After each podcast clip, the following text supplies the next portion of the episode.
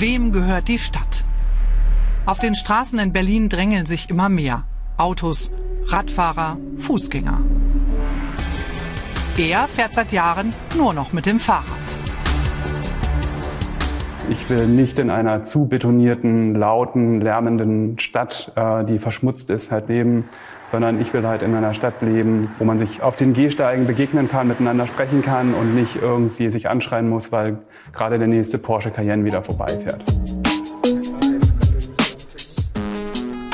Seit einem Jahr gibt es die Plattform Fix My Berlin. Hier kann man genau sehen, wo ein Radweg in Berlin geplant ist oder schon gebaut wird. Die User können liken und sich beteiligen. Über 1500 haben das schon gemacht. Und genau das soll Druck auf die Stadt machen. Die Verwaltung plant halt zum Beispiel eine Fahrradstraße oder sie plant einen Fahrradbügel und die Bevölkerung kann halt sagen, ob sie das gut findet, was die Verwaltung da plant. Dann sieht man halt so ein bisschen, okay, welche Planungen würden halt wirklich, äh, werden halt priorisiert durch die Zivilbevölkerung und welche sind vielleicht dann gerade nicht so wichtig, wo besteht halt weniger Bedarf gerade. Berlin wächst jährlich um 20.000 Einwohner. Bis 2030 sollen es fast 4 Millionen Menschen sein. Wie können Straßen entlastet werden, Verkehrsströme besser gelenkt? Daran arbeitet eine Gruppe von WissenschaftlerInnen. Eine Kamera erfasst die Verkehrsströme.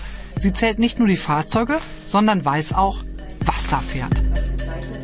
Nehmen wir jetzt mal in Berlin als Beispiel eine sehr viel befahrene Straße, von der man glaubt, dass sie für Radfahrer relativ gefährlich ist. Dann könnte man sich anschauen, wie die Trajektorien beispielsweise für Radfahrerinnen aussehen. Also müssen die sehr häufig vielleicht äh, so um irgendwelche parkenden LKWs und Busse ähm, herumfahren und hat das vielleicht ein bestimmtes Gefahrenpotenzial. Durch dieses Projekt könnten die Straßenplaner in Zukunft zum Beispiel Kreuzungen anders gestalten. Denn der Verkehr insgesamt ändert sich und das sehr schnell.